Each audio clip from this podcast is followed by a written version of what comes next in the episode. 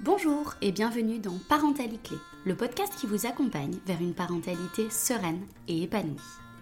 Je suis Rita Ezroura, éducatrice de jeunes enfants diplômée d'État et sophrologue, et en tant que spécialiste de l'accompagnement éducatif et familial, je vous aide à trouver les clés pour améliorer votre quotidien en famille. Chaque lundi, je vous parle de parentalité, d'émotion, de pédagogie et d'éducation positive, mais aussi d'injonction et de pression sociale. Le fil rouge de ce podcast Respect, bienveillance et indulgence envers soi-même et son enfant. Pour ne louper aucun épisode, je vous invite à vous abonner au podcast Parentalité sur votre plateforme préférée. J'espère que cet épisode vous plaira et je vous souhaite une très bonne écoute.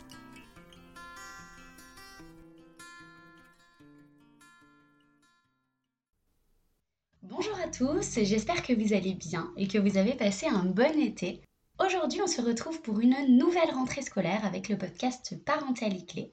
Pendant les vacances d'été, j'ai donc reposté des épisodes qui vous ont intéressé, qui vous ont parlé, notamment au sujet du burn-out parental, de l'accompagnement des émotions de l'enfant ou encore de l'importance des limites dans le développement de l'enfant. Aujourd'hui, je vais vous parler d'une étape majeure dans le développement de l'enfant, qui est ce qu'on appelle l'acquisition de la propreté. Ce qu'on appelle communément aujourd'hui l'acquisition de la propreté, c'est l'acquisition du contrôle des sphincters. Les sphincters, ce sont les muscles qui permettent d'ouvrir et de fermer la vessie et l'anus. Pour être tout à fait honnête, le terme acquisition de la propreté, c'est un terme qui me dérange beaucoup parce qu'en fait, il sous-entend qu'avant cette période, avant cette étape clé, qu'avant que l'enfant sache contrôler ses sphincters, il n'est pas propre. Donc par conséquent, on considère qu'il est sale.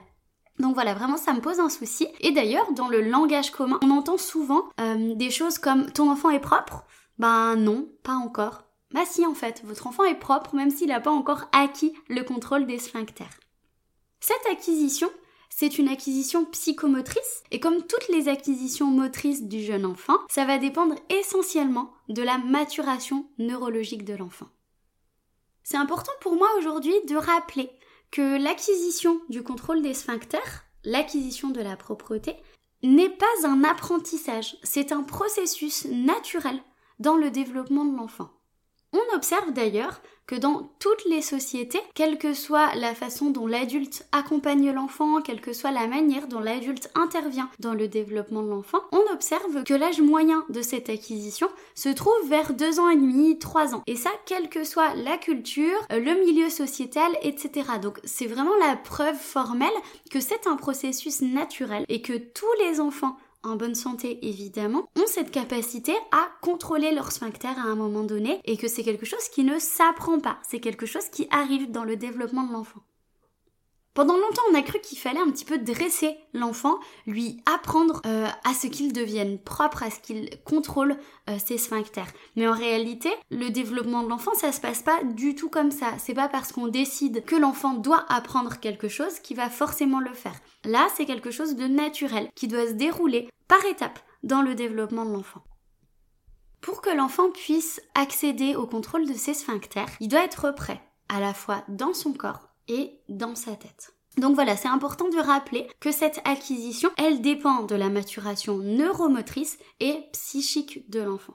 Il est d'ailleurs hyper fréquent de voir un enfant qui décide de retirer ses couches du jour au lendemain, sans incident, sans pipi ou caca dans, dans le pantalon, à la grande surprise de tout le monde, parce qu'il a décidé de le faire au moment où il se sentait prêt.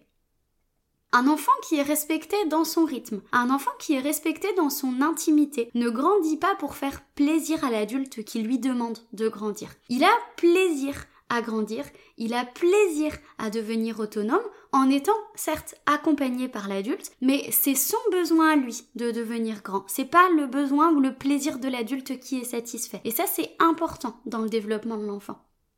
Donc quand je dis que l'enfant doit être prêt dans son corps et dans sa tête, quand je parle d'être prêt dans son corps, je parle vraiment de sentir l'envie d'aller faire pipi ou d'aller faire caca et du coup de contracter les sphincters.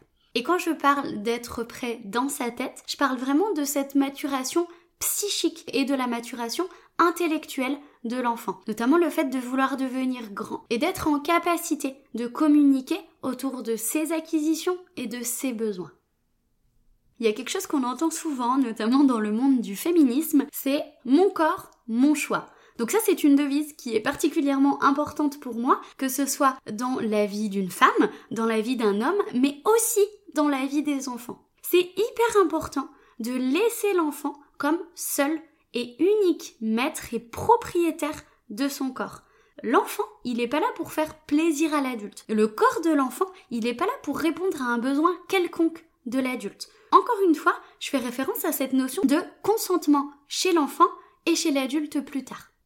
C'est vraiment important pendant cette période qui touche particulièrement l'intimité de l'enfant de vraiment lui signifier et de lui montrer de façon sincère et par des actes concrets que c'est son corps, c'est lui qui décide de ce qu'il en fait. Donc par logique, par conséquent, c'est important de ne pas entrer dans une dynamique de dressage, j'aime pas ce terme mais il est très parlant. Du coup, dans une dynamique de dressage, d'apprentissage de la propreté parce que c'est le corps de l'enfant, il lui appartient et lui seul a la possibilité de décider de ce qu'il fait avec son corps et pour son corps. Et puis, euh, dans cette logique-là aussi, c'est hyper important de laisser l'enfant se connecter à ses différents ressentis. Parce que c'est grâce à ces différents ressentis que l'enfant va pouvoir comprendre quand il va falloir contrôler ses sphincters ou quand il peut les laisser relâcher.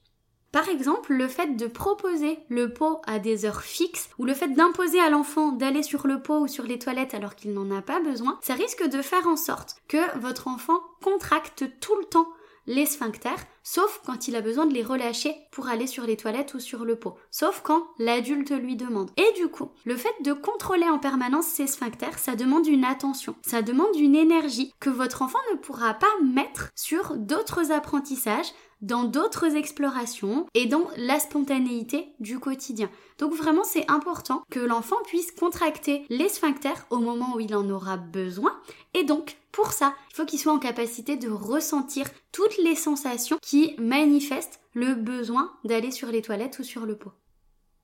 Et là, je vais vous parler d'un sujet majeur qui prend beaucoup de place dans la vie d'une famille et qui est directement lié, aujourd'hui en tout cas, à cette notion d'acquisition du contrôle des sphincters. J'entends souvent par les parents comment je fais si mon enfant n'est pas propre, puisque l'école ne veut pas recevoir mon enfant s'il porte encore des couches. Alors, tout simplement, laissez-moi vous dire que votre enfant sera inscrit à l'école à partir de ses 3 ans, qu'il porte des couches ou non. Laissez-moi vous expliquer. L'école, l'institution éducation nationale, a l'obligation d'accepter votre enfant à partir de 3 ans dans ses locaux, même s'il n'a pas encore acquis le contrôle de ses sphincters. Cette obligation-là, elle est inscrite dans l'article L113 du Code de l'éducation, mais elle fait aussi référence à la loi de 2005 sur le handicap et sur l'inclusion des enfants aux besoins spécifiques à l'école. L'école a l'obligation d'accueillir votre enfant avec ses spécificités et avec ses besoins, qu'il porte des couches ou non. Laissez-moi vous dire que ça c'est quelque chose de complètement faux quand on dit qu'on ne peut pas prendre un enfant à l'école s'il porte encore des couches. Chers enseignants, si vous m'écoutez, on comprend bien la difficulté que vous rencontrez dans vos classes, vos classes blindées, avec peu de moyens matériels, avec peu de moyens humains. Mais dire à une famille qu'on ne peut pas recevoir son enfant s'il porte encore des couches à 3 ans, c'est tout simplement illégal. Vous n'avez pas le droit. Vous sortez du cadre de la loi quand vous dites ça. C'est important pour moi aujourd'hui de vous le signifier, chers parents et chers enseignants aussi, parce qu'à un moment donné, ce n'est pas aux enfants, ce n'est pas aux familles de combler le fait que le gouvernement ne vous donne pas de moyens techniques suffisants, de moyens humains suffisants pour réaliser votre métier de façon sereine, de façon qualitative et pour répondre aux besoins spécifiques des enfants. Donc voilà, c'est un sujet qui me tient vraiment à cœur parce que c'est quelque chose que j'entends très souvent et qui est vecteur de beaucoup d'angoisse, de beaucoup de culpabilité chez le parent, mais aussi sur l'enfant. À un moment donné, stop, la loi le dit, l'école a l'obligation d'accepter votre enfant à partir de 3 ans, quels que soient ses besoins spécifiques. Point Donc voilà, chers parents, si vous êtes confrontés à un directeur, une directrice ou des enseignants qui vous font euh, penser, qui vous font croire que si votre enfant porte encore des couches, ils ne pourront pas l'accepter, vous pouvez leur faire référence à ce fameux article L113 du Code de l'éducation et à cette fameuse loi 2005 autour du handicap et de l'inclusion des enfants aux besoins spécifiques à l'école. Et après ce mini point coup de gueule, je vais aujourd'hui vous donner quelques astuces pour accompagner votre enfant au mieux pendant cette étape de son développement. Première chose à faire, faire confiance à l'enfant. Encore une fois, travailler sur votre positionnement et sur la confiance que vous accordez à votre enfant, à ses capacités, à son besoin et à son développement. Votre enfant, il va sentir quand il est prêt. Gardez en tête qu'un enfant naturellement l'envie et le besoin de devenir autonome. Pour lui, pas pour ses parents. Donc c'est quelque chose qui viendra. S'il n'y a pas de pathologie diagnostiquée, s'il n'y a pas de handicap diagnostiqué, sachez que votre enfant va acquérir le contrôle de ses sphincters au moment où il sera prêt. Dans cette continuité-là, faites en sorte de respecter le rythme de maturation neuromotrice de votre enfant. Donc la maturation neuromotrice dans ce cadre-là, c'est ce qui va concerner la maturation des nerfs moteurs qui contrôlent les sphincters et des nerfs sensitifs qui vont vraiment permettre à l'enfant de sentir son besoin d'aller uriner ou d'aller à la selle et du coup par conséquent de contracter ses sphincters à ce moment-là.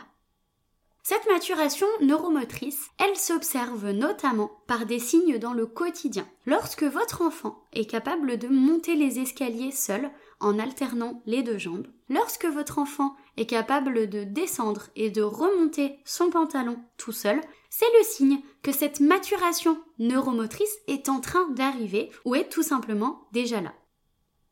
Ensuite, c'est important de respecter le rythme de maturation psychique de votre enfant.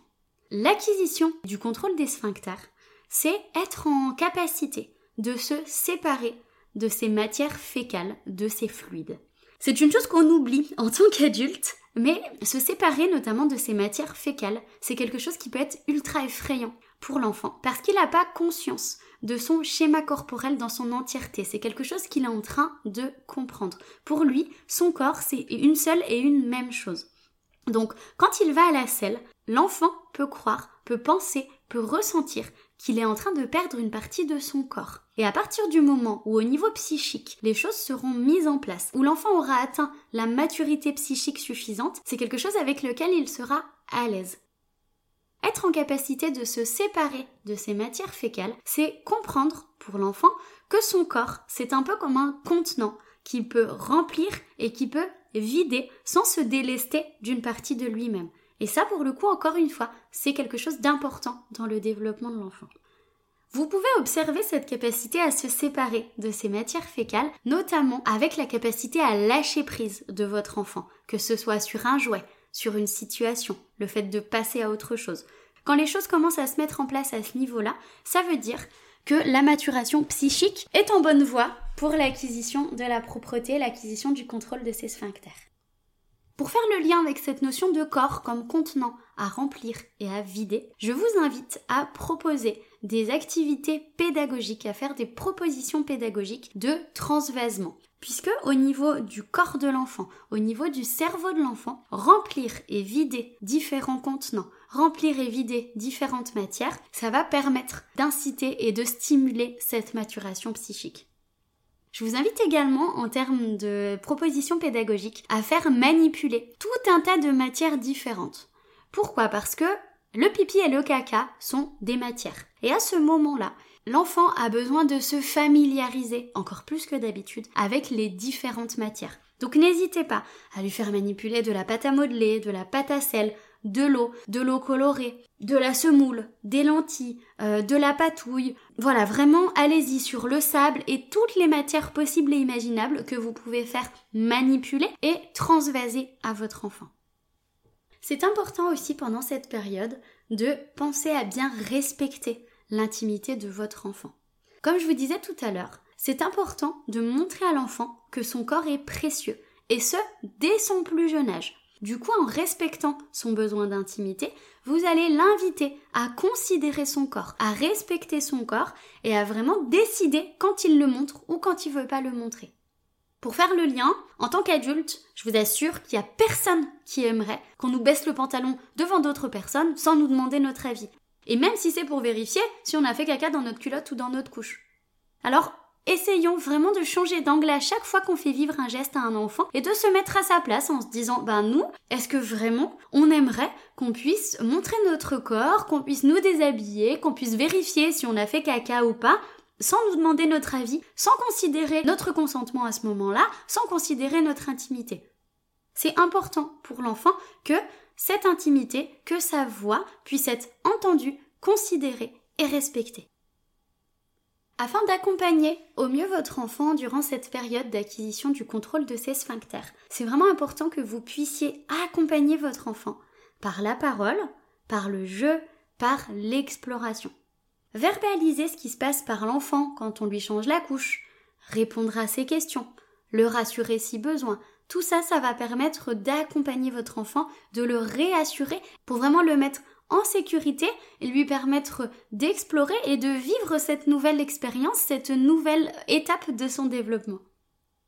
Vous pouvez aussi faire tout un tas de jeux sur ce qu'on appelle le schéma corporel, alors des jeux, des chansons, des comptines, des puzzles, sur le schéma corporel, l'endroit où se trouve chaque partie du corps, verbaliser les parties du corps, toucher les différentes parties du corps, prendre vraiment connaissance et se connecter avec ce corps qui est encore en train d'évoluer, encore en train de changer et qui est en train de traverser une étape fondamentale du développement. Je vous invite aussi à vraiment laisser votre enfant manipuler le pot, euh, le laisser jouer avec, faire connaissance avec cet objet qui parfois peut être effrayant parce qu'en fait il est hyper étrange et qui fait pas partie du quotidien de l'enfant avant cette période-là. Parfois les parents me disent oui mais du coup j'ai peur qu'ils se mettent à jouer avec le pot euh, à des moments où il vient de faire caca dedans etc. Bon ce sont des choses qui peuvent arriver effectivement même si vous allez poser la limite euh, du fait qu'il ne peut pas jouer avec le pot une fois qu'il est rempli. Mais voilà, c'est important qu'il puisse faire connaissance et surtout dédramatiser ce qu'est le pot et cet objet qui va maintenant faire partie de son quotidien. Donc vraiment, c'est pas parce qu'il joue avec pendant les temps de jeu et en dehors du moment où il est sur les toilettes qu'il va jouer systématiquement avec quand il aura rempli son pot. Voilà, le fait de laisser manipuler le pot, le fait de l'intégrer dans son jeu avec des poupées par exemple, etc. Ça permet à l'enfant de vraiment se sentir en sécurité avec ce nouvel objet qui peut être inconnu et effrayant. Et puis pour vous permettre d'accompagner au mieux votre enfant par la parole, euh, par le jeu, il y a un excellent moyen de médiation, c'est encore une fois le livre. Vous trouverez énormément de livres sur le sujet, que ce soit sur le sujet de l'acquisition du contrôle des sphincters, sur le fait de devenir grand, sur le fait de connaître son corps, sur l'intimité de l'enfant, sur le fait de respecter son corps, de dire non quand on a besoin de dire non, de se cacher quand on a besoin de se cacher, etc. Les livres sont une mine d'or à ce sujet. Vous en trouverez hyper facilement dans toutes les librairies, à tous les rayons enfants. C'est vraiment un sujet qui est tout le temps abordé. Et dernière astuce pour vraiment vous permettre d'accompagner au mieux votre enfant durant cette période, ça peut paraître logique, mais mettez des vêtements pratiques et faciles à enlever et remettre. Que ce soit pour vous ou pour votre enfant. Votre enfant, il n'a pas la capacité motrice que nous on a pour enlever ou remettre des vêtements. Votre enfant a encore sa motricité globale et sa motricité fine qui est en plein développement. Donc facilitez-lui la tâche parce qu'il y a plein d'incidents. Il y a plein de moments où les enfants se font pipi ou caca dessus parce qu'ils n'ont pas réussi à enlever le jean slim trop mignon mais avec euh, le bouton et la fermeture éclair et le fait qu'ils soient un petit peu collés au corps et que ce, et que ce soit difficile. Donc vraiment n'hésitez pas, allez-y sur les leggings, sur les pantalons sans fermeture éclair, pas les salopettes, je vous en prie, pas les salopettes. en tant qu'ancienne travailleuse en crèche, que ce soit en direction ou sur le terrain avec les enfants, les salopettes, c'est l'ennemi des travailleurs petite enfance. c'est quelque chose d'hyper mignon, mais c'est tellement la cata au moment de l'acquisition du contrôle des sphincters. Ça met en difficulté tout le monde, adulte comme enfant. Donc voilà, sur cette petite note d'humour, c'est vraiment important que vous puissiez vous munir de vêtements pratiques et faciles à enlever. Et dans ces cas-là, les leggings par exemple, c'est un super truc. Ça se monte et ça se descend à volonté. C'est génial. J'aimerais maintenant vous dire un petit mot pour conclure cet épisode. Vraiment, pas de pression sur ce sujet. Plus vous allez vous mettre la pression, plus vous allez mettre la pression à votre enfant pour qu'il accélère un petit peu le mouvement sur cette notion d'acquisition, du contrôle de ses sphincters, d'acquisition de la propreté, plus vous risquez de retarder cette acquisition. Et oui, c'est bien connu, le stress et l'angoisse, la pression, c'est jamais un moteur idéal, et particulièrement chez l'enfant, pour faire de nouvelles acquisitions, pour se développer. Donc vraiment, détendez-vous, lâchez prise, essayez de vous dire que cette acquisition arrivera et que les choses se feront à leur rythme, en fonction du rythme et des besoins de votre enfant.